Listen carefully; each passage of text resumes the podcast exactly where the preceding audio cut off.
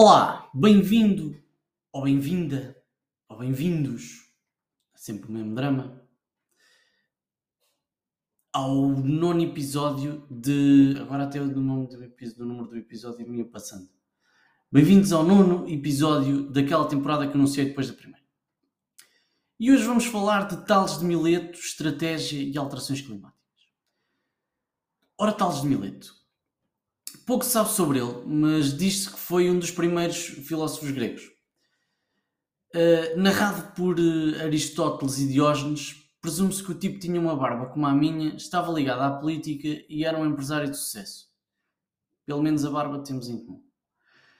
Isto no morto apresentado, este deduziu, na sua época, que as colheitas eram consequência das alterações climáticas e não uma obra de intervenção divina. Consigo ver aqui que se poderia ter poupado algum tempo em rituais, danças da chuva e até alguns carneiros que eventualmente tenham sido sacrificados. E o que interessa é isto afinal?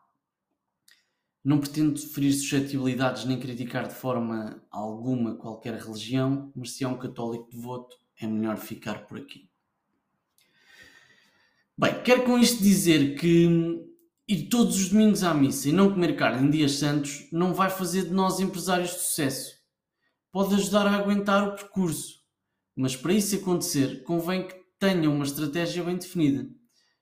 Pode e deve fazer uma análise da sua concorrência e do que tem vindo a acontecer no mercado em anos anteriores, as tais alterações climáticas que o antecedem.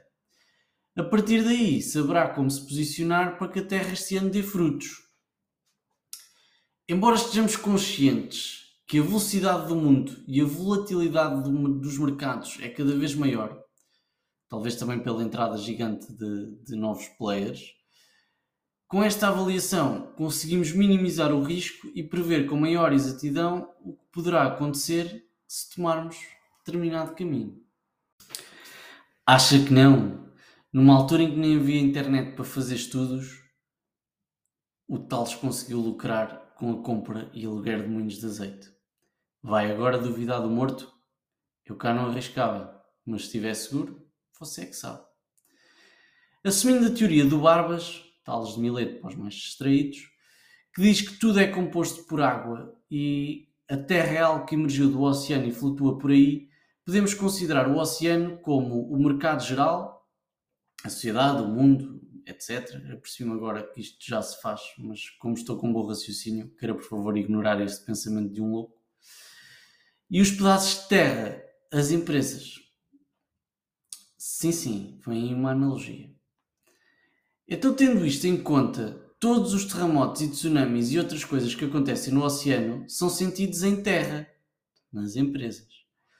O que tem vindo a acontecer no mundo da publicidade online se não estiver a par, falo da diminuição do alcance orgânico e aumento do custo da publicidade, é um exemplo perfeito de como fatores externos de outros mercados influenciam a nossa empresa. Uma marca de roupa não tem culpa nem qualquer influência direta nesta situação. No entanto, é afetada por ela. Como é que fugimos a isto? Pergunta o ouvinte, se quiser.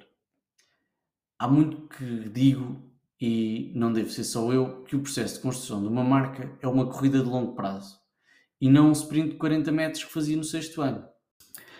Então, para terminar, e até porque já estou um bocado cansado, a solução é a seguinte: apostar na construção de uma marca sólida. Simples e complexo ao mesmo tempo. Já haverá alguém dizer: Boa, Sherlock, era bom saber era como.